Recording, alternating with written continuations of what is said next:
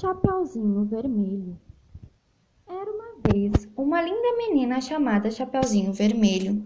Seu nome era esse porque sua mãe havia feito para ela um lindo capuz vermelho. Um certo dia, sua mãe preparou alguns doces e pediu a Chapeuzinho Vermelho para levá-los à avó, que morava do outro lado do bosque.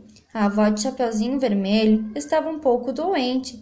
Sua mãe avisou-lhe: não pare e nem converse com estranhos no caminho é muito perigoso. Quando muito feliz atravessava o bosque, a menina encontrou o lobo. O lobo teve vontade de comê-la, mas não teve coragem, porque havia caçadores por perto. O lobo perguntou a Chapeuzinho Vermelho: Para onde vai a linda menina? A menina, com toda inocência, respondeu: Vou visitar a minha avó, que está doente, e levar estes deliciosos docinhos para ela. Chapeuzinho não Sabia que era perigoso conversar com o lobo e disse-lhe: A casa de minha avó é a primeira depois do bosque. O lobo, fazendo-se de bonzinho, falou: Se quiser, acompanho você à casa de sua avó. Chapeuzinho agradeceu e não aceitou. Então o lobo pegou um outro caminho e foi mais que depressa para a casa da avó de Chapeuzinho Vermelho. Chegando lá, bateu a porta. Toque, toque, toque.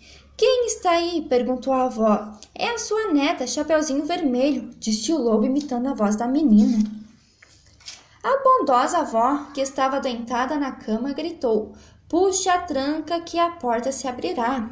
O lobo então entrou, avançou sobre a pobre mulher e a devorou. Em seguida, se vestiu com as roupas da avó de Chapeuzinho Vermelho, trancou a porta e se deitou na cama. Ficou esperando Chapeuzinho Vermelho chegar.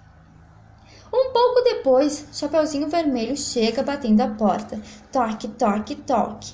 Quem está aí? perguntou o lobo com a voz meio grossa.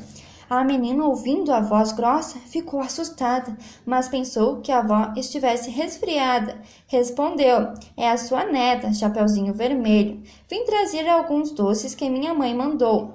Puxe a tranca que a porta se abrirá, gritou o lobo.